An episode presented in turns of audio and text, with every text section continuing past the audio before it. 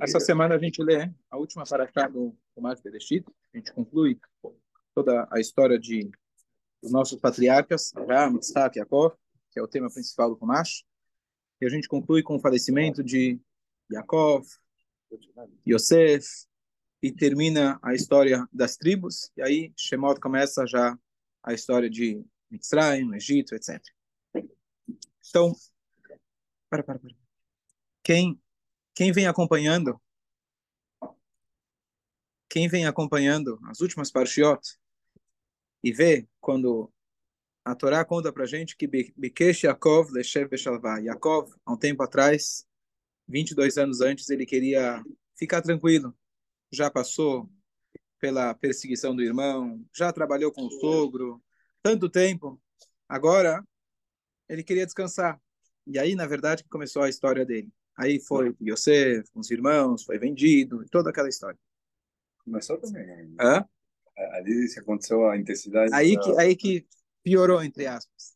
Mas na nossa paraxá, finalmente, depois que Jacob viu que Yosef estava vivo, reuniu com os filhos, agora ele tem os 17 últimos anos da vida dele, os melhores anos da vida dele. Tanto é que quando ele se encontrou semana passada, a gente deu, se encontrou com o Paró, Paró pergunta para ele qual a sua idade. Pergunta curiosa, o que você pergunta qual a idade? Tem um senhor aqui, você pergunta quantos anos você tem? O que você está querendo saber? Que ano que eu vou te internar lá no Moshe Zekeni? O que, que você tá? Quanto vai custar o seguro saúde? Porque o Paró teve que assumir, né? Então, quanto vai me custar esse cara aqui? Quantos anos mais ele vai trazer prejuízo para nossa? Então, a, a ideia, na verdade, é que ele viu que quando Jacó veio para lá, Jacó deu para ele abraçar que o Nilo subia ao encontro do Faró diariamente. Acabou aquela aquela é, profecia que iria ter sete anos de fome, na verdade acabou com dois anos. E aí ele perguntou, Yaakov, bom, que bom, né? Eu espero que você dure bastante, porque quando você veio para cá, você trouxe brachot. Igual quando Yaakov tinha ido para a casa onde ele encontrou a Leá, Lavan, etc. Porque Lavan enganou ele. Bom, primeiro que ele era gostava de enganar, fazia parte do trabalho dele. Mas a desculpa que ele usou para os residentes da cidade foi que ele disse que desde que Yaakov chegou aqui, a água foi abençoada. As águas lá foram abençoadas seja que a água provavelmente subia, ou era mais abundante. Então, ele convenceu a turma, vamos enrolar ele um pouco mais. Ele trabalhou sete anos para uma, mas vamos garantir que pelo menos mais sete anos ele continua aqui. Então, quando Yaakov ele se encontra com Faró, por que, que ele pergunta a idade?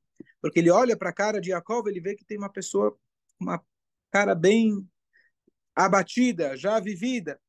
Yaakov entende a pergunta dele. Yaakov fala para ele, olha, eu tenho, fala para ele a idade. Quem lembrar exatamente pode me falar. Mas ele logo fala, Meat, eu tive muitos anos, Shanim Raim, ele fala, eu tive anos ruins, anos difíceis, e por isso que eu estou com a cara tão abatida. Então, se preocupa, tem, tem margem ainda, vou vir para cá, tem ainda bastante tempo para eu viver. Você está preocupado quantos anos vai ter de brachá? Eu ainda tenho anos a viver. Essa foi a... 130. Hã? 130? Obrigado. Confere lá. Então, é, você pode, então, dessa dedução, você deduz que Yaakov realmente tinha, você conseguia ver na cara dele os anos de sofrimento, de choro pelo filho, de tudo aquilo que ele passou.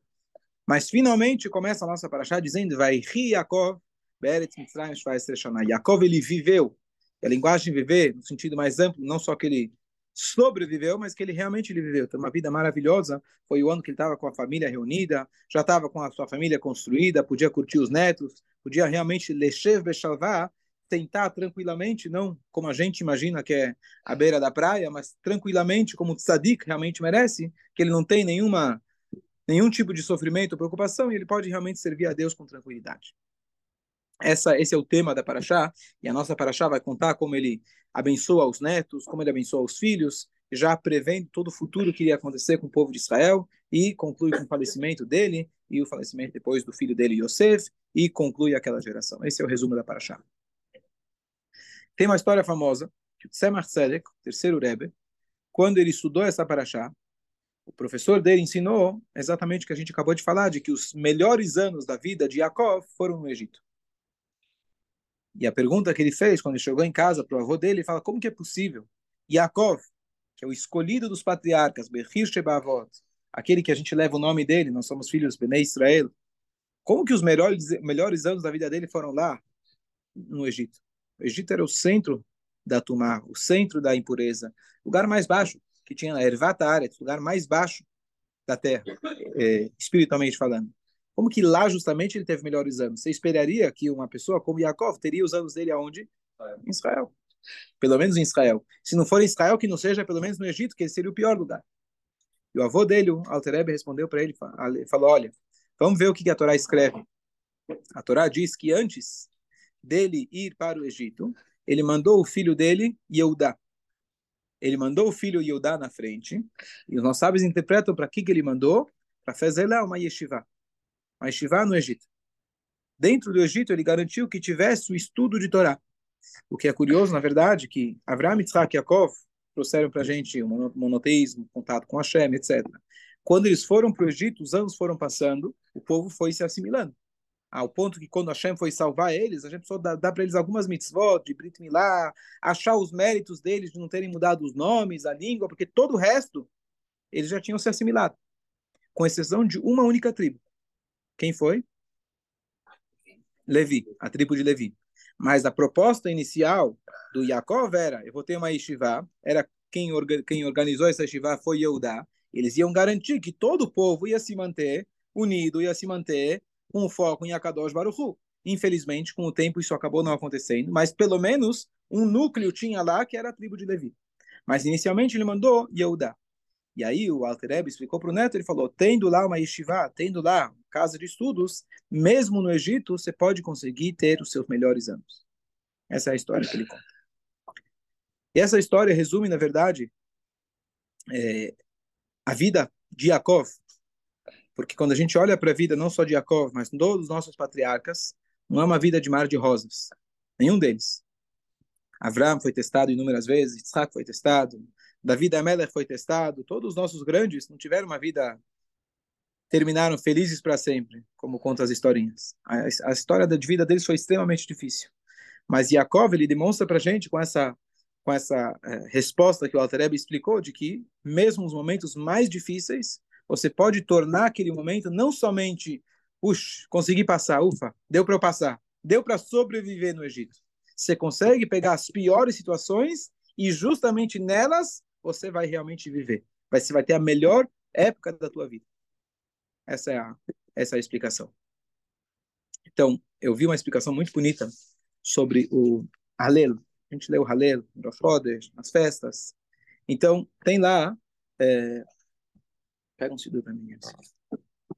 Vou pegar ali dentro.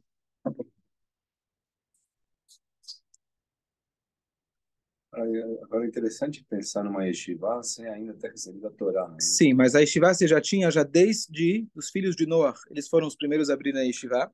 Shem e Ever, eles estudavam o conhecimento divino. Porque Hashem passou para Avram Avinu principalmente, mas também já para Adam e Noah. A gente sabe que estudavam Torá. Tanto é que Noah está escrito na Torá, olha, os animais puros, você tem que levar sete pares. Que animal puro? Animal kasher, mas que kasher? Não tem kasher ainda. Ele naquela época ainda nem podia comer carne até, o, até após o dilúvio. Então, aqui, nossos sábios concluem que Deus dava a Torá. Ele já tinha o conhecimento da Torá. Então, o, o ele fala para a gente o seguinte, Odecha Hashem, agradeço a você, Hashem, a gente canta essa parte, não, Odecha, então, Odecha, desculpa, Kianitani, a gente fala para Hashem, obrigado, Hashem, que você nos fez sofrer, inuia, sofrimento, nos afligiu.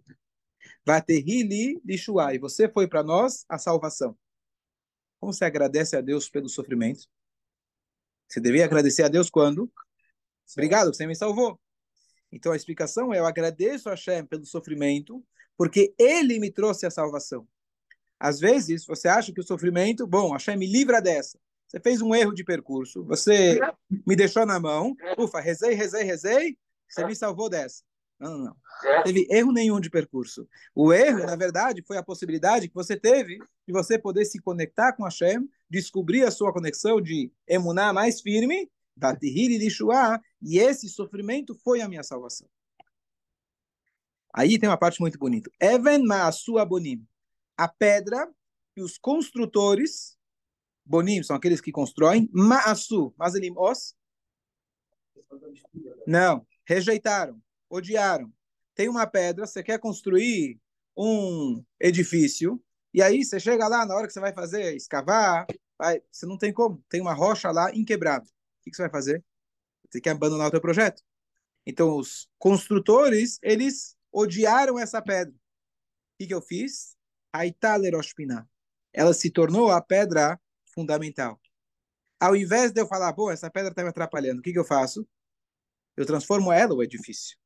Essa pedra que eu achei que era um obstáculo para poder construir, na verdade, eu já tenho aqui a matéria-prima. Eu pensei, não sei se não vai chegar no ouvido do exército. Todo mundo aqui acha que é, Israel, pelo menos, acha que é primeiro-ministro. Mas ao invés de destruir as, os, os túneis que estão lá, de repente Israel podia aproveitar eles para usar de alguma forma para manter a, a segurança lá.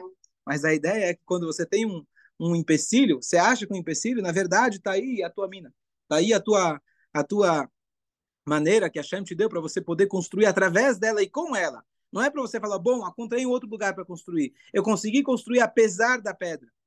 Aí ele fala, eu transformei essa pedra como a pedra fundamental.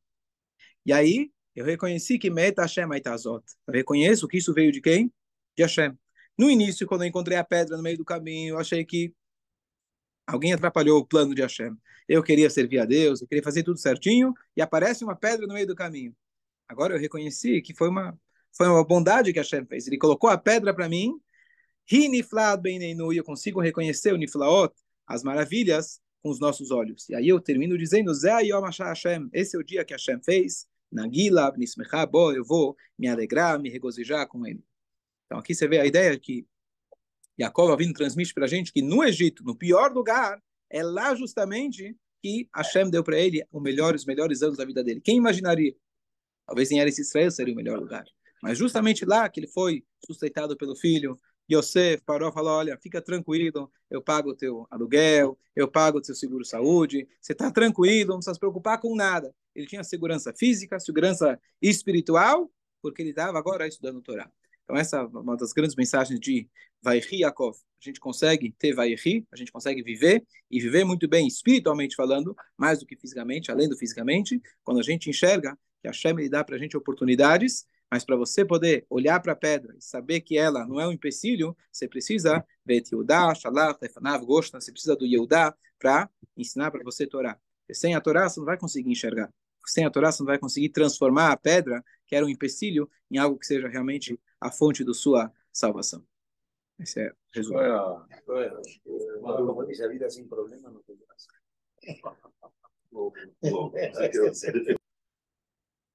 Quando Jacob vindo reunir os filhos, ele chega e conta: Eu vou contar para vocês o futuro. Imagina. Vem aqui, eu vou contar. Tem a bola de cristal, vou contar qual é o seu futuro. Quem não viria? Chega na hora, começa a falar outras coisas. Mas peraí, você me enganou. Você vendeu o ingresso, falou que ia contar para mim o futuro, chamou todos. Imagina, para chamar os filhos e netos não era tão fácil. Você conhece aquele pai que liga para o filho: Filho, descobri que eu tô com aquela doença. Tá complicada a situação. Tá, tô pegando um avião, tô indo para aí agora. Liga para o outro, conta a mesma coisa. Depois a esposa estava escutando, falou: O quê? Você não me contou nada. Falou, não, só quero juntar eles para casa em Pensa. Senão ninguém vem. A história eu só mãe vamos separar. Ah, separar. Isso aí já, hoje já não impressiona mais. é, já não é, já não é suficiente. Falar, falar, demorou. Demorou. então, Jacob ele juntou, ó, vou contar para vocês que dia Mashiach vai chegar. E deu branco. Na hora que ele foi contar, deu branco. Então, a história é cumprida, mas basicamente a pergunta é, por que ele iria contar a data que Mashiach chega. Afinal, o próprio Talmud diz que tem três coisas que a gente não tem ideia, nunca vai saber. O dia do nosso falecimento, o dia que Mashiach vai chegar, como a gente vai se sustentar. Se eu te contar o dia que você vai falecer, você tira todo, todo o objetivo da vida. Se eu te contar que dia Mashiach vai chegar, não tem sentido. Porque se está muito longe, então a pessoa vai falar, bom, não é comigo mesmo, então não vou fazer muito esforço para que ele chegue. Se está muito perto, bom, está garantido certo? Hã? Também não precisa fazer muita coisa, já está garantido.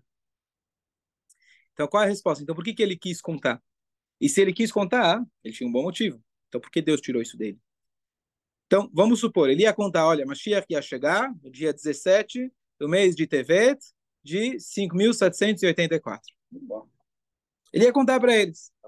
Se eu tivesse lá e falar, ih, esse aí, esse Mashiach vai demorar muitos anos. Ainda ele vai contar para a gente o que, que, vai acontecer até que chegue. O que, que, que, que, eles, que, que eles fariam? Iam desistir. Então, será que Yaakov queria contar para eles isso? Olha, vai demorar ainda 3 mil anos, mas vai chegar. Vai demorar um pouquinho, mas vai chegar. Daqui 3 mil anos. Tem sentido? Então, é claro que Yaakov não ia contar isso para eles. O que Yaakov ia contar para eles era outra coisa. Está escrito que quando, quando eles saíram do Egito, se eles tivessem mérito suficiente, Mashiach teria chegado naquele momento. Hashem, ele, na verdade, parcelou. A Geulah deveria ter sido, quando eles saíam de, do Egito, iam para Israel. Não tivessem pecado, ia construir o Beit HaMikdash e resolveu tudo de uma vez só. Só que não tivemos o mérito suficiente, então Hashem precisou parcelar. Teve a primeira Geulah e depois temos os passos até chegar na futura Geulah.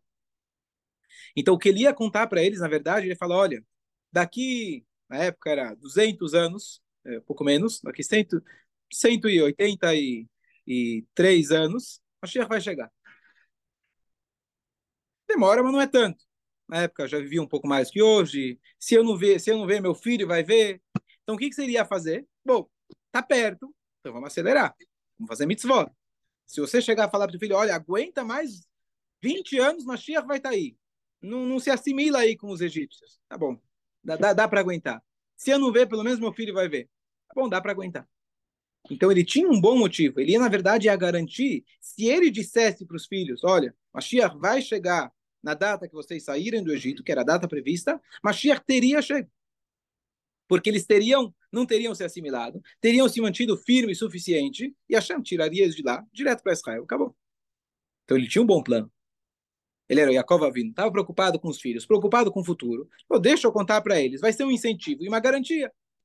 Então, o motivo que ele queria contar, agora está claro. Por que Deus tirou isso dele? Não tirar o livre-arbítrio. Hã? Ele queria todas as histórias. Deus queria enrolar, né? Hã? É, é isso aí. Exatamente. Então, tiraria, apesar que Yaakov não iria tirar totalmente o livre-arbítrio, mas ia dar uma grande ajuda para gente. Ia dar um grande incentivo. Quem quiser pecar ainda, mas não tinha chegado. Podia ainda pecar, mas você tinha um, uma, um, um, norte muito claro, muito definido. Se Jacob vindo prometeu, você tem certeza absoluta, você não vai ficar na dúvida. Então, toda a ideia de Mashiach a gente fazer por merecer. Que é a ideia de Purim, de Hanukkah, ver o nosso auto-sacrifício, etc. Então, a gente falou, não, a tua ideia é muito boa, mas você vai estar estragando as regras do jogo aqui. As regras do jogo é que cada um faça por merecer. Então, não vai contar para eles, para que eles façam por merecer. Mas hoje que já passou tantos anos, já fizemos o suficiente, mais que o suficiente, e só para concluir uma coisa bonita, uma coisa muito bonita, que a gente, se a gente às vezes para, não, deixa eu fazer mais mitzvah, porque a gente vai ver que a gente não merece ainda. Se o Mashiach não chegou, quer dizer que a gente não merece. Mentira, não é merecimento. Merecimento a gente já tem suficiente.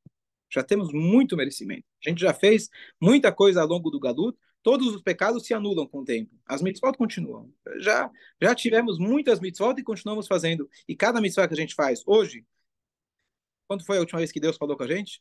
Faz quanto tempo? Deu uma ligação, falou, ó, oh, tô aqui, quanto foi? 3.300 e... Tá, tamo bem, vai. Tá, tá, a última ligação ainda a gente lembra, lembrar dele, tá, não, não tá nada mal. Então, Baruch Hashem, tamo bem. O que que falta pra gente? A pergunta é se a gente está pronto. Se a gente merece, a gente merece, não tem dúvida. Mas se está pronto? Você está pronto para viver em paz? Está pronto para parar de brigar? Está pronto para viver uma nova realidade? Então não é uma questão se a gente merece ou não. A questão é se a gente está preparado e a gente já está se acostumando a viver nessa época. E por isso o Rebbe falou muitas vezes, a frase que já foi falada, o Talmud já disse que todas as datas previstas para Mashiach já passaram.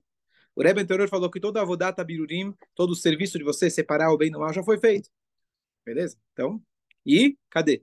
Agora o que a gente precisa é começar a viver já como que se vai ver na época de Mashiach. Então, você tem alguém que você não gosta dele, sabe o quê? Quando Mashiach chegar, não vou mais, não vou ter mais essa briga com ele. Já deixa eu viver hoje em dia igual que vai ser daqui a pouquinho. A gente realmente colocar já as roupas do Shabat. A gente já realmente está pronto, não as roupas físicas, mas as roupas espirituais. Começar a agir realmente como a gente já está numa época onde a revelação de Hashem está aqui. E é isso que a gente precisa. Se não chegou ainda, quer dizer que a gente precisa um pouco mais disso. Então não é merecimento, sim, a gente viver de acordo. Ok, o Thiago já todos. Não é um momento oportuno para chegar.